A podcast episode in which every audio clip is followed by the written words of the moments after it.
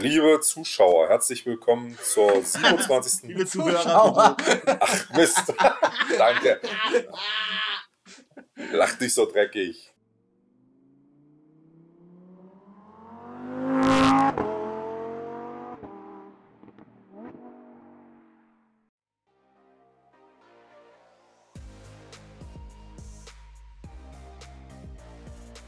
Liebe Zuhörer, herzlich willkommen zur 27. Folge von Cartex, dem Yes Auto Stammtisch, unser kleiner Podcast. Hier spricht Attila und mit mir, wie fast immer eigentlich, meine Kollegen Arne Roller und Matthias Kaiber. Es ist heute ein bisschen newslastig und als allererstes klopfen wir mal den Koalitionsvertrag ab. Ja, das machen wir doch gerne. Servus, hier ist der Matze. Ja, äh, die Ampelkoalition hat zwei Monate nach der Bundestagswahl so in etwa hat sich auf einen Koalitionsvertrag geeinigt und wie zu erwarten war, äh, enthält einige in puncto individuelle Mobilität. Ähm, das Tempolimit bleibt weiterhin unangetastet. Äh, das ist schon mal gut. Darüber freuen wir uns alle. Ansonsten ist es oberstes Ziel, weiter, ich sag's mal so, den Durchbruch der Elektromobilität zu forcieren. Ganz konkret heißt das, dass im Jahr 2030, spätestens dann, mindestens 15 Millionen reine Elektroautos in der Bundesrepublik Deutschland zugelassen sein sollen. Ähm, und darüber hinaus, also äh, ab 2030 oder ab 2031 gewissermaßen, sollen nur noch in Deutschland, das ist aber abhängig von der, von der EU-Regulierung auch, nur noch Autos zugelassen werden, die als CO2-neutral gelten. Dabei gab es allerdings eine kleine Überraschung, wie ich finde, auch eine positive Überraschung. Dabei kann es sich auch um Autos handeln, die nachweislich nur mit E-Fuels betankbar sind. Ähm, Yay! E-Fuels, yay! Yay! Start. Auch wenn vielleicht der, sag ich mal, der, der eigentliche Vorteil ja ein bisschen verloren geht, dadurch, dass, ähm, dass Autos, also der eigentliche Vorteil von E-Fuels war, dass man sie auch in andere Autos einfach reinmachen kann. Ähm, das wird also nicht mehr gehen. Nur noch auf E-Fuels. Aber, Nein, Äh, naja, wie aber meinst du jetzt? das heißt ja trotzdem, dass der Markt sozusagen Ja. geöffnet wird für E-Fuels und dass auch meine alte Schlurre hoffentlich noch weiterfahren kann. Ja, Mhm. das ist, ja, das bestimmt, richtig. Also wenn es vorher gekauft ist, ja. Ja, ähm, aber ich- 2031 darf dann ein, ähm, wenn du dir 2031 einen Neuwagen kaufst, sozusagen, dann kannst du da kein Benzin mehr reinfüllen. Ja, Ja, das ist ja Ja, es okay. geht um, Neu, ja. um Neuzulassung. Ich weiß nicht, ob ich bis 2031 noch irgendein neues Auto kaufe. Aber Aber das heißt also, die neuen Autos, die dann zugelassen werden, die dürfen mit E-Fuels weiter betrieben werden. Das heißt, es werden Verbrenner verkauft, aber es wird verpflichtend quasi irgendwie festgelegt, dass man dann nur noch E-Fuels reinkippen darf, oder wie? Richtig. Also das heißt, Ah, ja. im, äh, im, im äh, Koalitionsvertrag, naja gut, man, ich sag mal, es ist jetzt auch ein bisschen mit Vorsicht zu genießen. ne? Wir sprechen über 2030, diese Regierung wird bis 2025 im Amt sein, ja. Also, ja, ja, ja. ähm, ja. Nee, aber ich Jetzt meine, ich finde, das ist ein guter Kompromiss. Ganz ehrlich, vom Gefühl her sage ich, ja, warum nicht? Weil es, wie, wie Akio Toyoda gesagt hat, Ja. der Feind ist nicht der Verbrennungsmotor, sondern äh, ist das CO2. So, und da, das ist genau da so auch dann passend reingeschrieben und dann kann man auch sagen, ja, vernünftig. Ja, absolut. Ähm, kann natürlich sein, dass, äh, weiß ich nicht, dass sie einfach mit, mit fossilen Kraftstoffen, dass sie da Steuern, äh, Steuern draufklopfen noch und nöcher, das weiß man ja noch nicht. ne? Aber Mhm. kann ich mir jetzt so auch nicht vorstellen, weil ähm, ich meine, wenn, wenn das Ziel erreicht sein sollte, im Jahr 2030 mindestens 15 Millionen Elektroautos in der Bundesrepublik zugelassen sind, dann ist ja immer noch der weitaus größere Anteil der hier zugelassenen Autos kein Elektroauto. Das heißt, dass der, ähm, die Leute müssen sich das ja auch nach wie vor irgendwie leisten können. Weiß, Ja. weiß denn gerade jemand, wie nah wir an Frau Merkels Millionen dran sind überhaupt zurzeit? Ja. Ja. Ich will es nochmal in Erinnerung rufen, die eine Million Elektroautos war ja bis 2020 Ja, ja, genau. gefordert oder sollte auf der Straße sein. Ja. Also so viel zu dem, was die Politik äh, vorhersagt und vorhersehen kann Ja. und sich denkt und was die Realität dann abbildet. Das ist richtig. Allerdings finde ich jetzt, ähm, ja, ich habe es ich gerade mal gegoogelt eben, die Anzahl der zugelassenen Elektroautos am 1. Oktober 2021 betrug rund 517.000 mit ausschließlich elektrischer Energiequelle. Ja, Ähm, also das war vor kurzem, ne? Ähm, das mal 30 in den nächsten neun Jahren und dann haben sie es erreicht. ich meine, klar, die, jetzt wächst natürlich das Angebot an Fahrzeugen, dann gibt es solchen schlupperig wie diese Ja. Elektroauto-Prämie. Allerdings, genau, ähm, es geht ja noch weiter mit den ähm, Ja, äh, mit den Sachen, die da im Koalitionsvertrag drinstehen. Es gibt nämlich auch, sage ich mal, noch eine andere Überraschung. Ähm, damit hätte ich jetzt ehrlich gesagt nicht gerechnet. Ähm, also bis 2022 soll die, ähm, soll die momentane Innovationsprämie, heißt sie, so wie sie geplant ist, weiterlaufen. Und ab 20 Januar 2023 wird es dann mal ein bisschen kritisch.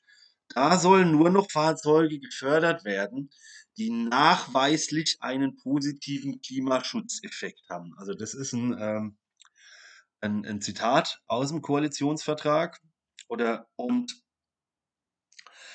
äh, nachweislich einen positiven Klimaschutzeffekt. Ähm, da ist jetzt die Frage, was man, was man wirklich damit meint. Also ich weiß jetzt, zunächst mal ist es für mich nicht vorstellbar, dass jetzt ein, irgendwas, was hergestellt wird, also ein Auto kann ja bestenfalls neutral sein eigentlich. Mhm, mhm. Vielleicht, vielleicht, also es kommt immer auf den Blickwinkel, wie man jetzt den positiven Klimaschutzeffekt sehen möchte.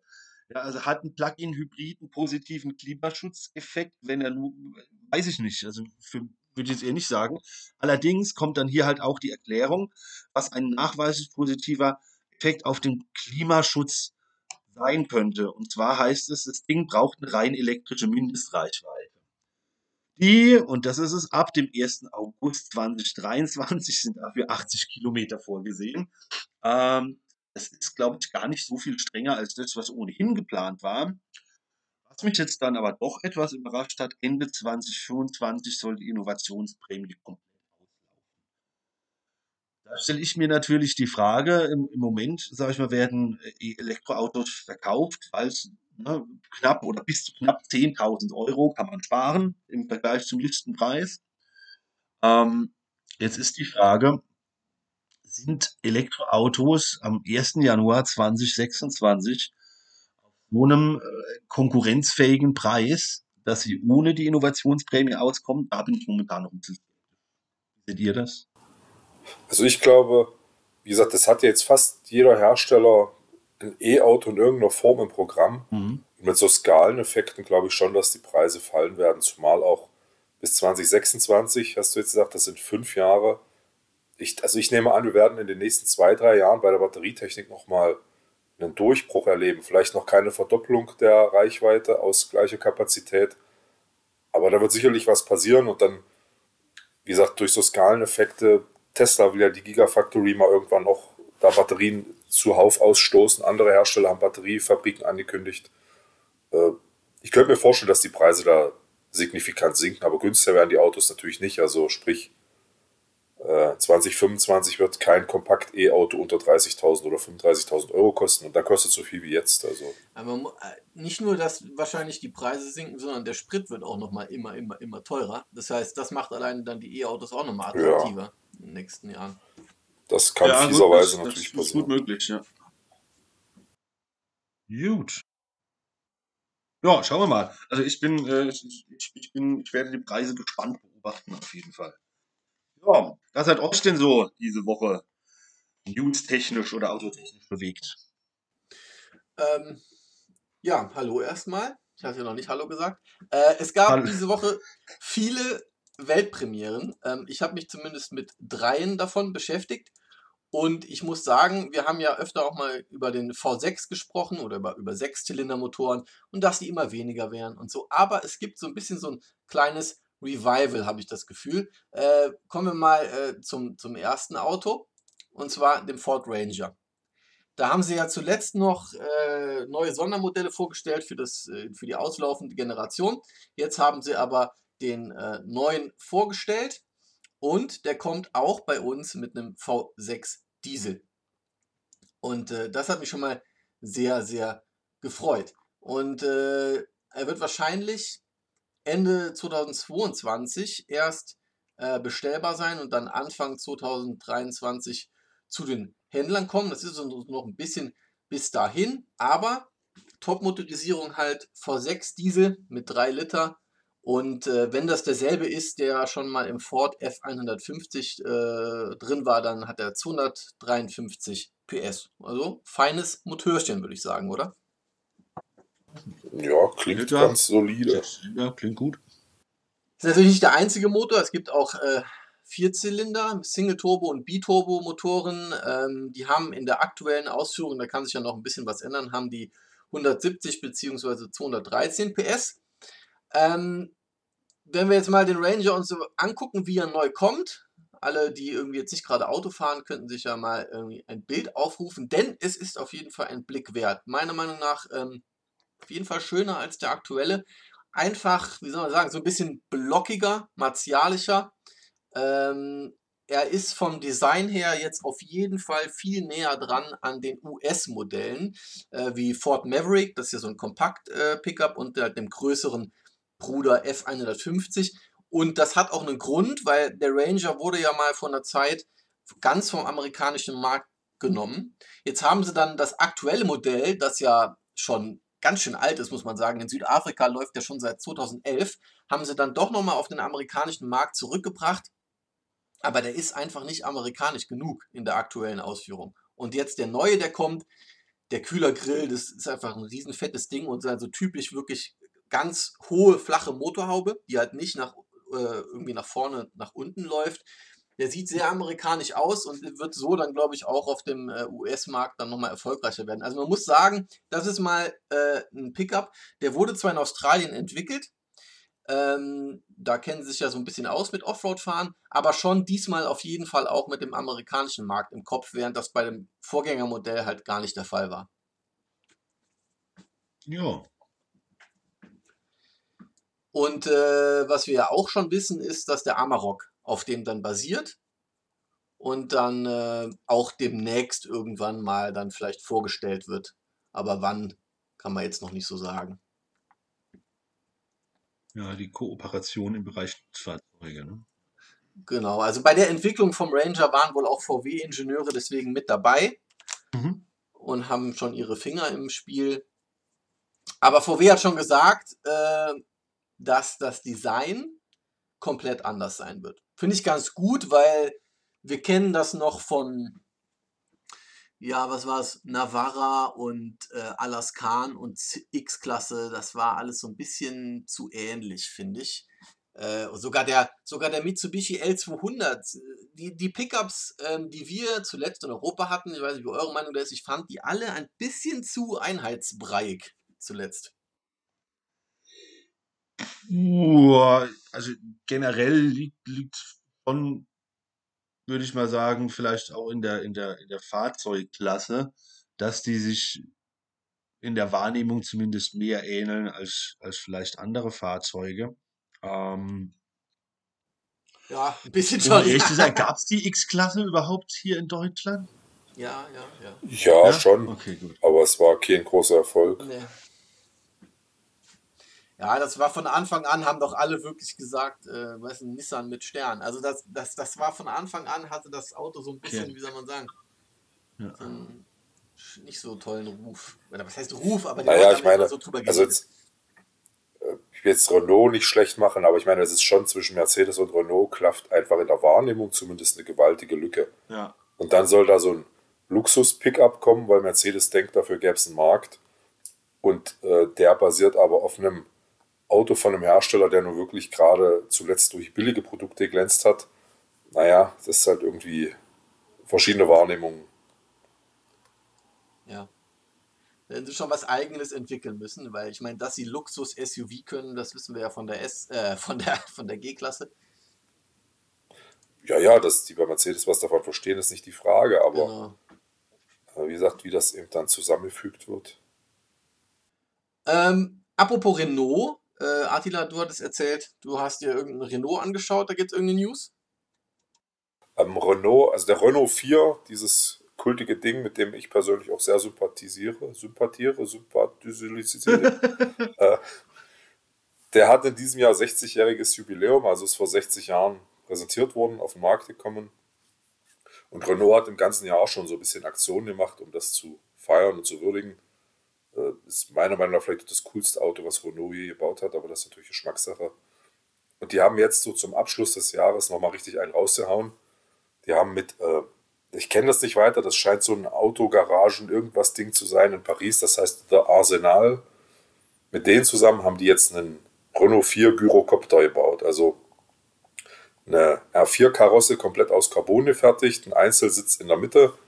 Das Ding ist vorne angeschlagen, du klappst also die ganze leichte Carbon-Karosse hoch, steigst ein und da, wo die aus den Radhäusern, da gucken keine Räder raus, wobei die sind ja eh drin verschwunden beim R4, sondern da kommen so diagonale Streben raus mit äh, und an jeder Ecke ist ein Doppelpropeller und das Ding kann halt dann eine Person fliegen. Ähm, erreicht eine Geschwindigkeit von ungefähr 90 km/h und darf bis zu 700 Meter hoch fliegen. Also ich finde es, äh, es ist verrückt, aber ich freue mich aber, wenn Autohersteller mal was Verrücktes machen.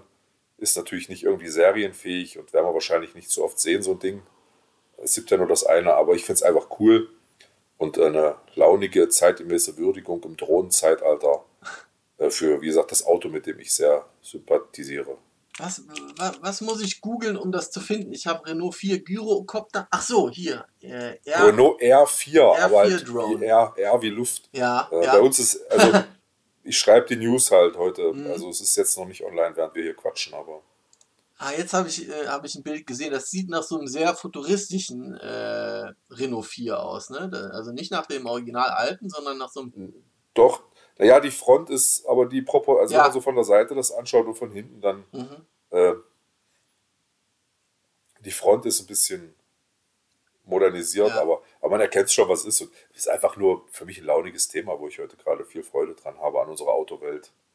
Ja, ist cool. Er hat halt keine Räder, sondern so Kufen, auf denen er aufsitzt. Also wie so ein äh, Helikopter. Aber nennt man das dann Gyrokopter, wenn die Flügel unten sind? Oder warum heißt das Gyrokopter? Ne, ich habe ich hab also Gyrocopter, sind das nicht generell die Dinger, die so mit Propeller fliegen? Vielleicht habe ich mich auch falsch ausgedrückt. Ich habe jetzt einfach das Wort dafür. Quadcopter könnte man auch sagen, ah. wahrscheinlich, wäre wahrscheinlich besser. Also im Prinzip ist das eine Renault 4 Drohne, ja. wo ein Mann reinpasst. Nice. Ja, ist einfach ein witziges Ding. Also wie gesagt, ist mir ja, so neben all den seriösen Themen dieser Woche doch ganz launig in Erinnerung geblieben oder gerade heute frisch gekommen, ist ja nicht in Erinnerung, aber für mich erwähnenswert, ein kleines Highlight. Ja, absolut. Haben wir noch was Erwähnenswertes, Jungs? Attila, äh, Arne. Ja, ich hätte nämlich noch einen Sechszylinder, weil wir jetzt eben schon das Thema hatten. Und da hattest du, glaube ich, schon mal drüber berichtet, äh, Attila. Hier, du hattest, warst doch mal beim Mazda und hast über die neuen Mazda Sechszylindermotoren was erzählt, ne? Ja, ja, also das, ja, ja, das war nicht beim Termin, aber ja, die, also sollte ja was kommen oder kommt sicher auch was. Ja, genau. Äh, die haben ja jetzt auf der LA Auto Show den CX50 präsentiert. Der ist aber nur für den nordamerikanischen Markt. Der ist so ein bisschen rough mit so beplankten äh, äh, Rathäusern und so und äh, ja, so Unterfahrschutz ein bisschen. Also so, sagen wir mal, robustes Auto. Während äh, der CX60, der ist jetzt gesichtet worden. Der ist so ein bisschen, wie soll man sagen, ziviler. Der kommt aber halt auch nach Europa. Da haben sie wohl in Japan ein Werbevideo gedreht und irgendwie ist das ins Internet geleakt. Also man kann ja auch davon ausgehen, manchmal, vielleicht ist es auch Taktik, dass sie es irgendwie extra machen. Ne? Irgendwie taucht was auf, dann nehmen sie es wieder runter, weil anscheinend gab es da ein Video und dann war es aber weg. Und aber in der Zeit hatten halt schon, hatte einen so einen Instagram-Account, sehr interessant, Kurdistan Automotive Blog, hatte, hatte aber dann schon Screenshots gemacht, ja. Und deswegen äh, sehen wir jetzt das Auto. Und äh, ja, ich würde sagen, auf den ersten Blick äh, sieht der aus wie äh, ein größerer CX5. Ähm, nicht so rough und äh, hat zum Beispiel keine Dachreling, wo du irgendwie ein Dachzelt drauf machen kannst, standardmäßig ist auch nicht ganz so hochgelegt, hat nicht so einen dicken Unterfahrschutz wie dieser CX50 für den amerikanischen Markt. Aber Äh, der steht auf dieser Large-Plattform von Mazda. Die ist für Heck- und Allradantrieb äh, ausgelegt, also sehr sympathisch. Und äh, es ist wohl schon jetzt klar, das habe ich bei der hat die AMS zumindest so geschrieben, dass äh, der mit auch als Mildhybrid kommt mit einem reinen Sechszylinder, ähm, 3 Liter Hubraum, sowohl als Benziner so als auch als Diesel. Also ziemlich cool. Oh, das ist ja wirklich geil. Also das ist für mich eine richtig gute Nachricht. Ja, weil das ist äh, so obere Mittelklasse und Mazda ist sowieso, Mazda macht geile Getriebe, äh, die machen coole Innenräume, die Autos sehen gut aus ähm, und dann bringen sie jetzt auch nochmal sechs Zylinder, also wirklich einfach total sympathisch. Absolut. Bietst du mich an. Äh, aber mit der Schaltung muss man sagen, wenn man jetzt sagt, also ich zumindest, ich denke, viele, äh, die gern fahren, sind äh, Freunde von Mazda getrieben, äh, Schaltgetrieben. Allerdings, äh, diese Motoren wird es leider wohl nur mit einer Achtgang-Automatik geben. Also selber schalten ist da nicht. Gut, bei so einem großen Auto, I don't know, muss vielleicht auch nicht, aber Mazda, also wenn man da ein Schaltgetriebe hat in einem Mazda, kann man immer froh sein eigentlich. Ja, das stimmt. Also das klingt für mich auf jeden Fall vielversprechend. Genau das Wort lag mir auch auf der Zunge. Vielleicht das einzige neue Auto, was ich dann, naja, ich werde eh nichts kaufen, aber so, das ist so ein Neuwagen, vielleicht, wie ich mir da nochmal vorstelle. Und den hat man dann vor 2031 zugelassen und darf den dann noch 100 Jahre fahren und hat da was Feines. ja. Das, ja, das also, finde ich gut. Da kann man schon was Gutes erwarten. Mein CX5 ist auch einfach wirklich ein verdammt gutes Auto. Also, mhm. und da wird der CX60 dann bestimmt auch super. Und wie gesagt, beim, beim CX5 gibt es keinen Sechszylinder, da gibt es einen. Also, coole Sache. Äh, und außerdem wird es also auch Plug-in-Hybriden geben, halt mit äh, zweieinhalb Liter Vierzylinder, aber ja gut, das ist jetzt irgendwie nichts Besonderes. Das gibt es momentan vielerorts. Absolut. Ja, ich habe jetzt noch zwei kleine Weltpremieren. Den Ranger hatten wir schon, es gab noch zwei andere. Ähm, eine japanische, eine südkoreanische. Äh, werde ich jetzt relativ kurz halten. Und zwar der Kia Niro wurde neu gezeigt.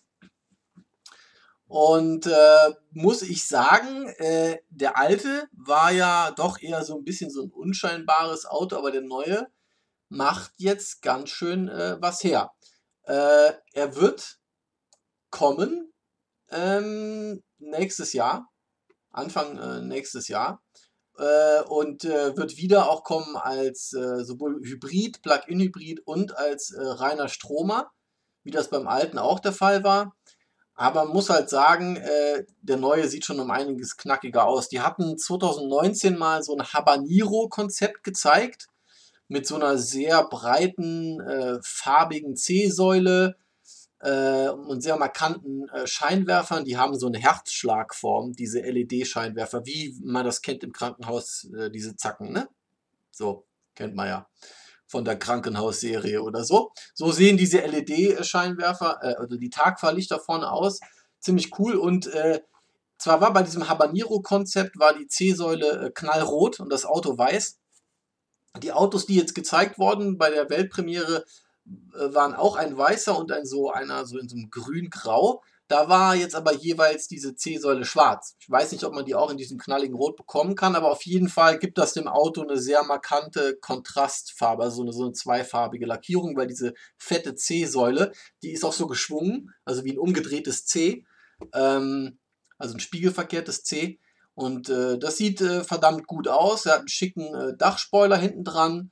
Er hat äh, vorne so eine Neuinterpretation der Tigernase, so ein bisschen flacher, kann man sagen. Und äh, das E-Auto hat dann halt vorne statt einem großen Grill einen etwas kleineren Grill und den Stecker zum Laden vorne dran.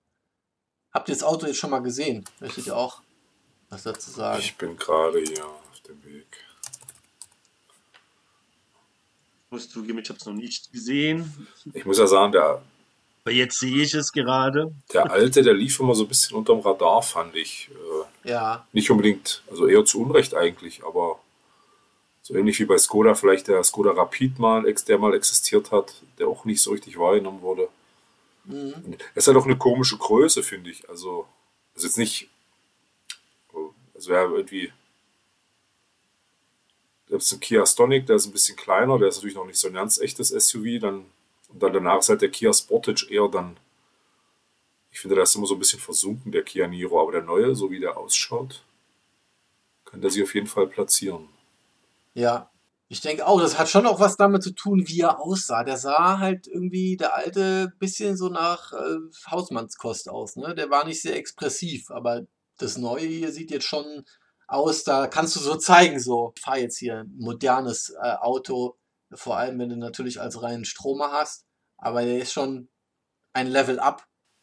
Ja, also ich muss ehrlich sagen, ich hätte nicht gedacht, dass es nochmal einen Nachfolger für den gibt, aber Kia belehrt uns, mich, eines Besseren. Jo. Okay, äh, noch einer. Einer geht noch. Weltpremiere. Suzuki S-Cross. Ähm, kennt man ja unter dem sehr komplizierten Namen Suzuki SX4 S-Cross bisher. Aber da habe ich mir schon gedacht, das ist auch so ein Name, wo wahrscheinlich sogar mancher Motorjournalist mal noch besser nachguckt, damit er sich nicht irgendwie äh, den falschen Namen irgendwo hinschreibt, weil der so lang und kompliziert ist. Haben sie sich vielleicht auch bei äh, Suzuki so gedacht, haben den jetzt abgekürzt, der nächste, der jetzt kommt, heißt nur noch S-Cross. Von äh, daher. Da passt so zum Niro aus meiner Sicht. Das ist auch irgendwie so ein Zwischenmodell ja. zwischen Jimny und Vitara, was so irgendwie so, so reingemogelt wurde. Und auch ein Auto, wo ich mich immer gefragt habe, gibt es den noch lange? Aber auch der geht anscheinend in die nächste Runde. Ah, du hattest den ja auch mal im Test, den ja, aktuellen, ja. Ich, ne? Nicht, dass der schlecht war, aber wie gesagt, der war mir so nah am Vitara dran, dass ich immer dachte, würde ich vielleicht eher dann gleich den Vitara kaufen. Ja, ja. Ist der, der Vitara ist ein bisschen oh, größer. Wie der, wie der, wie der ja. Kia Niro auch ziemlich hässlich finde Ja, der, also der ist ein bisschen ja. größer, ja. Okay, ja. Ja, ich fand auch, dass der SX4 S-Cross kein besonders schönes Design hat. Äh, vor allem diese Front. Da haben wir nämlich wieder das Thema, das wir schon beim Ranger angesprochen haben. Die Front von dem aktuellen SX4 S-Cross, die geht ja sehr stark runter. Was halt eben das Gegenteil von, einem, von einer markanten Front ist oder einer, oder, oder einer eindrucksvollen Front, die dann irgendwie auch nach Offroad und nach SUV aussieht, ist halt das Gegenteil. Es sieht aus wie so ein bisschen so eine Kleinwagenfront, ne, weil es so steil runtergeht. Ja, mir ist das einfach ehrlich gesagt zu viel, zu viel hier Schnörkel, da Schnörkel. Der ist einfach keine, sieht, sieht für mich nicht gepflegt mhm. aus. Sagen wir es mal so. Ja uneinheitlich irgendwie. Die da eher auf, äh, auf klarere Formen. Also ich weiß gar nicht, was ich daraus jetzt so machen soll. Da muss man äh, diese Tagfahrlichter, die jetzt da irgendwie aussehen wie so, wie so äh, Zähne von der Heckenschere. Also du meinst, jetzt meinst du schon den neuen, ne? Ja, ja. Ja, ja weil der neue hat ja, okay, das ist die Hauptänderung vom Äußeren ist, dass er jetzt eine flache, also relativ flache Motorhaube hat, einen wesentlich steileren mhm. Kühlergrill, also auch so eine quasi so eine Front wirklich vorne, so ein, so ein, so ein Brett. Also es geht nicht mehr so runter, er sieht massiver aus vorne. Der Kühlergrill, den finde ich ganz schön mit diesen, das sieht ja ein bisschen ähnlich aus wie bei Jaguar, dieser Diamantgrill, ne, mit diesen Stoppeln. Also das ist ganz, das ja. ist ganz nett, aber ich bin bei dir, dass ich immer noch nicht finde, dass das ein schönes Auto ist. Äh, ja. Auch diese, auch das Heck, ja, da ist die große Neuerung, dass, ja, genau. die, dass die Rückleuchten jetzt irgendwie größer sind und durchsichtig. Klar, aber Klarscheinwerfer ist ja nun auch nichts Neues. Oder klar, Rückleuchten ist ja nichts Neues. Das ist so. Ah. Aber was, was mir da nicht gefällt, ist, dass die so weit ausgestellt ja. sind irgendwie. Ja, ich meine, äh, Suzuki sagt bei dem Auto, es ist der All-New S-Cross, aber ich habe auch eine, ein paar Artikel von Kollegen mir angeschaut und da war unisono, war die Meinung, ja gut, die sagen das zwar, aber es wirkt schon eher wie so ein großes Facelift. Äh, da sind sich alle einig. Mhm. Äh, weil, wenn man zum Beispiel in den Innenraum auch schaut, da hat sich fast nichts geändert, außer dass man jetzt oben so ein freischwebendes Infotainment-System hat, statt unten integriert. Äh, okay. Äh, und das ist ein 7 äh, Zoll, wenn ich es richtig im Kopf habe. Äh, ich glaube, optional. Ja, ich meine, 7 Zoll ist auch ein bisschen outdated schon, war. Also ja, ja, ja. Es kann sein, dass es in der, in der, in der, also es gibt ja Komfort und Komfort Plus, sind so, äh, die sind die beiden Ausstattungsvarianten. Mhm. Ja, genau. Die größere kommt dann mit einem 9 Zoll Display. So. Äh, aber wie du sagst, das ist halt nicht so groß und also das Lenkrad ist auch immer noch dasselbe wie beim alten Auto und das ist doch dann für mich einfach kein All New, weil wenn sogar das Lenkrad irgendwie dasselbe geblieben ist, hm, ist ein bisschen wenig passiert, würde ich sagen. Ja, All New ist ja ohnehin Ja. immer so ein, es ist auch so ein Ausdruck, da kann ich mich immer nur totlachen drüber. Ja, also was soll denn neuer als neu sein? ja. Aber ähm, die All New äh, S-Cross. Für mich sieht es auch eher, ähm, eher nach einem nach einem großen Facelift aus. Allerdings muss ich da auch generell sagen, äh, da ist jetzt der, dieses Auto nicht der einzige Schuldige, Nee. ja, das sich möglicherweise als All New bezeichnet und doch nicht so All New ist. Also da, da findest du, findest du bei jeder Marke eigentlich Leichenmodelle. Ja. Wie, wie Attila schon sagt, ist auch sicherlich kein schlechtes Auto. Suzuki allgemein baut auch keine schlechten Autos. Ich finde den Swift zum Beispiel und den Vitara, das sind wirklich äh, coole, angenehme Autos. Vor allem Swift Sport hatte ich halt äh, schon mal im Test. Den Vitara hatte ich schon in verschiedenen äh, Ausführungen im Test. Es war auch einer war, war ein S und äh, zum Beispiel dieser 1,4 Liter Boosterjet Motor in dem Vitara S, der sprintet richtig schön für so einen kleinen Motor und war gleichzeitig sehr, sehr sparsam hast einen sechsten Gang für auf der Autobahn äh, in dem kleinen Auto. Und äh, dieser 1,4 Liter Boosterjet Benzinmotor ist jetzt auch äh, als Mild-Hybrid dann jetzt in dem neuen S-Cross drin. Allerdings haben die den ja mal von, ich glaube, 141 auf jetzt 129 PS runter modellieren müssen wegen den äh, Abgasvorschriften. Aber es ist immer noch ein äh, äh, cooler Motor. Und äh, bei dem Auto jetzt, der ist rund 1,3 Tonnen leicht.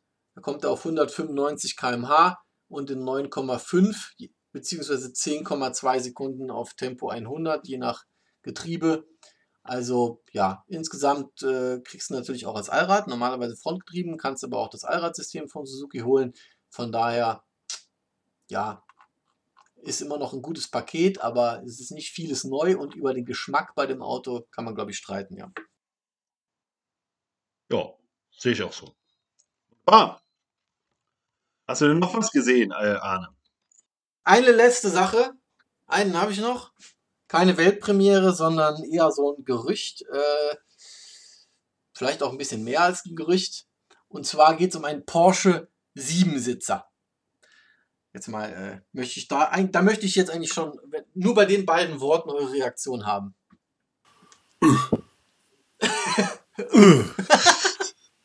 Wobei, also Ja, für mich war Porsche immer eher so zwei plus zwei Sitzer, wenn überhaupt. ne? Ähm, aber gut, so in, in, so ein Cayenne kriegst du wahrscheinlich noch eine dritte Sitzreihe. gab es nicht aber schon mal ein Cayenne, Cayenne, Cayenne, Cayenne mit dritter Sitzreihe? Ich weiß es nicht. Also von der Größe her wird es ja passen. Äh, nicht, dass ich wüsste. Alles, was ich äh, dabei Also ich wüsste es. Ich wüsste es auch nicht. Und es äh, auch sein, vielleicht hat man da bisher vielleicht einfach auch so ein bisschen, wollte man das gar nicht machen. Ähm, also ich weiß jetzt zum Beispiel im, im, im neuen Range Rover, da ist auch zum ersten Mal den mit dritter Reihe. Mhm. eines dieser Größtkaliber. Ähm, hingegen gibt's ja, sag ich mal, so Sachen wie Nissan Qashqai oder so, einen kompakten SUV, gibt's ja schon ziemlich lange mit dritter Sitzreihe. Ähm, ja, also, ja, Porsche SUV, es wird wahrscheinlich dann ein SUV sein, ne? das ist eh jetzt so ein Ding, was ich unbedingt brauche und wo ich dann halt auch ehrlich gesagt immer eher so den, an den Audi-Motor denke, der da ist. Ich lese hier gerade äh, Teile eines Artikels von der Autobild. Die dritte, Ri- die dritte Reihe ist die Spezialität des Q7 gegenüber seinen Brüdern VW Touareg und Porsche Cayenne. Das heißt, also Ah. der Cayenne hat die wohl nicht. So habe ich das bei allen Recherchen auch rausgelesen. Wo soll er denn jetzt kommen, diese? Wo soll die dritte Sitzreihe denn jetzt kommen? Ja, wohl kaum beim äh, Panamera. Gibt es ein ganz neues Modell? Oder? Ja, Wäre das? also Automotive News aus den USA. Es gibt ja auch Automotive News Mhm. Europe und die Automobilwoche in Deutschland. Die hängen ja, glaube ich, alle miteinander zusammen, ne? oder? Ja. Äh, Automotive News USA hat mit Händlern gesprochen und die haben gesagt, wir waren auf einem Treffen und dort haben Porsche-Verantwortliche uns äh, ein Rendering gezeigt oder vielleicht auch schon so eine Art richtiges Modell, aber noch kein richtiges Auto, sondern wirklich nur ein, ein Modell, vielleicht in Lebensgröße, das ist nicht genauer gesagt worden, aber, aber auf jeden Fall äh, das Modell eines, eines Autos, einer Idee, Mhm. ähm, mit drei Sitzreihen, sieben Sitzen und äh, die haben Unter anderem war so der äh, Wortlaut, das ist äh, ein Fahrzeug, ein, wie ein neuer Fahrzeugstil, teils Limousine, teils Crossover. Jemand anderes hat gesagt, sehr un-Porsche-like mit einem flachen Heckdesign, ganz und gar nicht wie bei Cayenne oder Macan. Also nicht wirklich SUV Hm. mit flachem Heck, ne? sondern Okay. ein bisschen anders. Ähm, dann haben sie weiterhin gesagt, äh, der Marktstart könnte dann in der zweiten Hälfte der 2020er Jahre geschehen, anfangs mit Plug-in-Hybrid, später dann auch als reiner Stromer. Äh, von Porsche, äh, da hat Automotive News natürlich nachgefragt, äh, wollte man keinen äh, Ja. spezifischen Kommentar abgeben. Man hat dann darauf verwiesen, dass man unter dem Label Porsche Unseen öfter mal den Händlern ja Ideen zeigt, von denen dann aber die meisten gar nicht wirklich realisiert werden. Allerdings habe ich mir da gedacht, ein Dementi klingt dann aber auch anders. Ne? Also äh, zu verweisen, dass man da ja manchmal auch Sachen zeigt, die gar nicht wahr werden, ist jetzt kein Nein. Ich könnte mir vorstellen, dass vielleicht sowas halt für erstmal für den amerikanischen Markt gibt. Ja, so wie, ähm, weil das ja, sag ich mal, es gibt ja, der, der Begriff Full-Size SUV kommt ja von dort, den benutzen wir mittlerweile zwar auch hier, aber dort gab es ja, sag ich mal so, äh, welcher war das, der, mit dem, mit dem Anfangs mit dem Mercedes GL hatte ja auch äh, Mercedes eher auf den amerikanischen Markt äh, geschielt. Ähm, und der hat sich ja auch gar nicht so mega verkauft, in, insofern ich das korrekt in Erinnerung habe. Ähm, ja, also würde ich aber, würde ich ehrlich gesagt jetzt mal mit ähm, vielleicht gar nicht unbedingt überbewerten, weil so ein Auto von Porsche, äh, na, das wird es nicht geben, ohne, ohne dass es das dann nicht auch von Audi oder Volkswagen so Ja, aber da, dazu komme ich noch. Ähm, Genau, das ist meine, das Ding. bauen ja, bauen ja kein Auto für, für, für Porsche Mhm. allein. Und da würde mich, also da- das sehe ich im Moment einfach. Aber interessant ist es auf jeden Fall, ähm, Äh, dass sowas nicht, nicht direkt dementiert wird. Nee, aber weil du sagst ja genau das Richtige. Du schließt genau richtig, dass da nämlich ohne VW und Audi da nichts passieren wird. Aber genau das ist ja das Ding, dass Audi dieses Artemis-Projekt laufen hat, wo es um Luxus-Elektroautos Ah. geht äh, und die Implementierung Ja. von äh, autonomen Fahren in elektrischen Fahrzeugen. Und da haben sie ja dieses Landjet-Projekt äh, mit, mit, mit Ja. VW, genau. Und äh, das ist diese sogenannte PPE-Plattform. Äh, was, Moment, was Mhm. heißt das jetzt nochmal ganz genau? Audi Aber da ist also mit dem, Premium Platform Electric. mit dem A ja, aber da ist, also mit Artemis, da wird nichts mit Plug-in-Hybrid sein. Ja, das stimmt allerdings. Das stimmt. Da könnten sich die Händler dann auch vielleicht einfach geirrt haben, man weiß nicht, oder es ist eben halt doch alles ganz anders. Ähm, das stimmt, das sollte dann einfach nur ein reiner Stromer werden. Aber bei diesem, da es eine Premium-Plattform ist, wird sehr langer Radstand die Sache Mhm. sein. Und anscheinend gehen sie ein bisschen weg vom SUV vielleicht tatsächlich, dass sie, wie, wie die da gesagt haben, teils Limousine, teils Crossover. Wir haben ja auch gesehen, die neuen Audi, diese Grand Sphere und die anderen, also diese, diese Designkonzepte, die waren ja auch eher flach und lang und trotzdem leicht höher gelegt, aber nicht mehr dieses knallige, fette SUV, ne? Ja. Ja.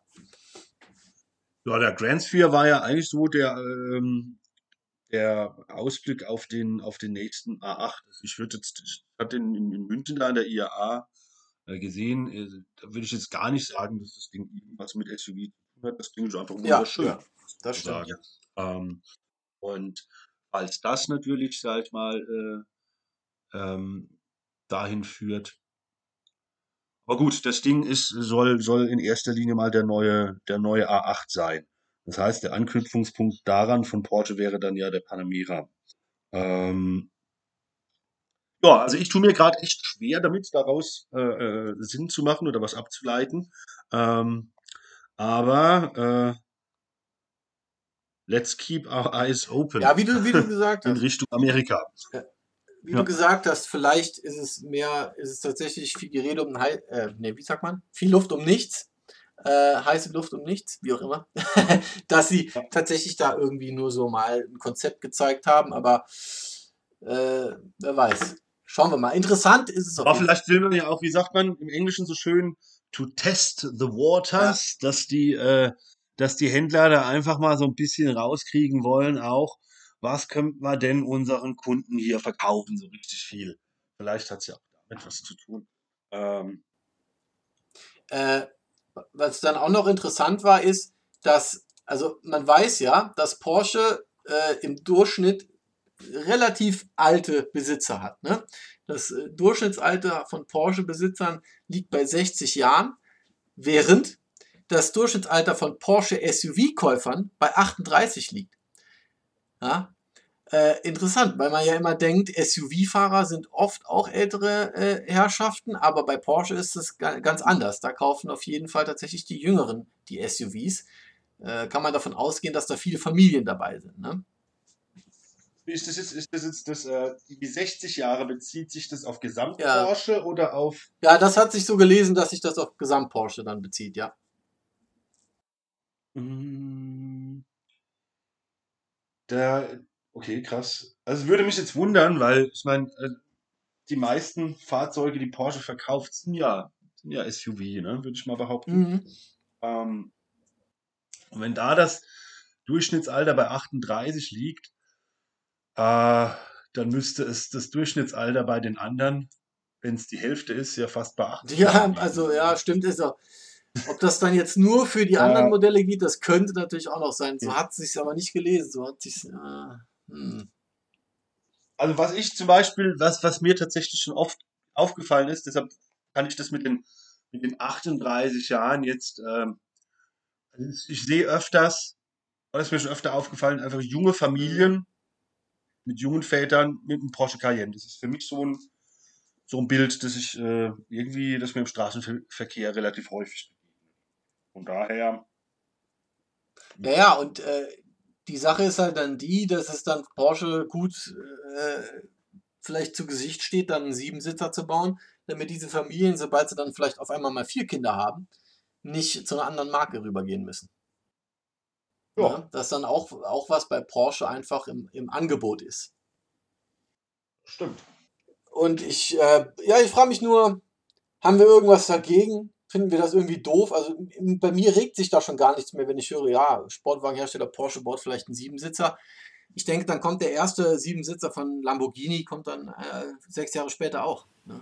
Also, ich sag mal, die Leute kaufen ja SUV, also geben sie diesem ganzen Nonsens recht. Von daher, warum soll ein Hersteller, ich meine, Porsche ist ja nicht die Wohlfahrt und bloß weil die paar emotionale Autos bauen, heißt das nicht, dass die nicht als Unternehmen auch noch ein bisschen Geld verdienen wollen. Ja.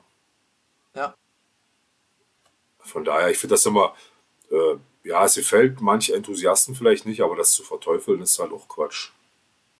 Finde ich auch, vor allem da, da ich auch finde, dass Porsche wenigstens ähm, auch mit die schönsten SUV noch baut. Ja? Ich finde also der Cayenne, der aktuelle zum Beispiel, schönes Auto.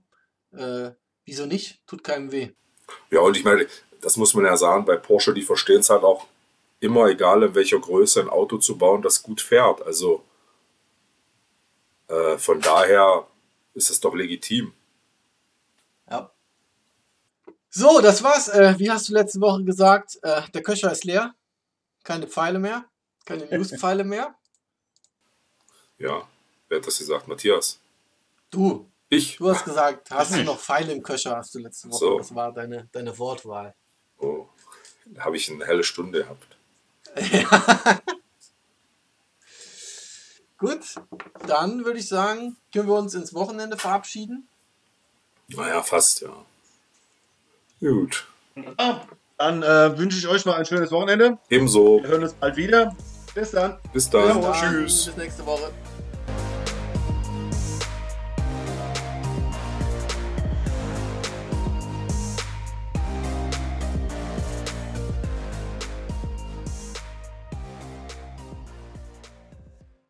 Vielen Dank fürs Zuhören beim Yes Auto Podcast. Wenn es euch gefallen hat, lasst uns gerne ein Review da. Und wenn ihr mehr von uns lesen, sehen oder hören wollt, dann schaut gerne mal auf yesauto.de vorbei oder auf unserem YouTube-Channel. Bis dahin, macht's gut.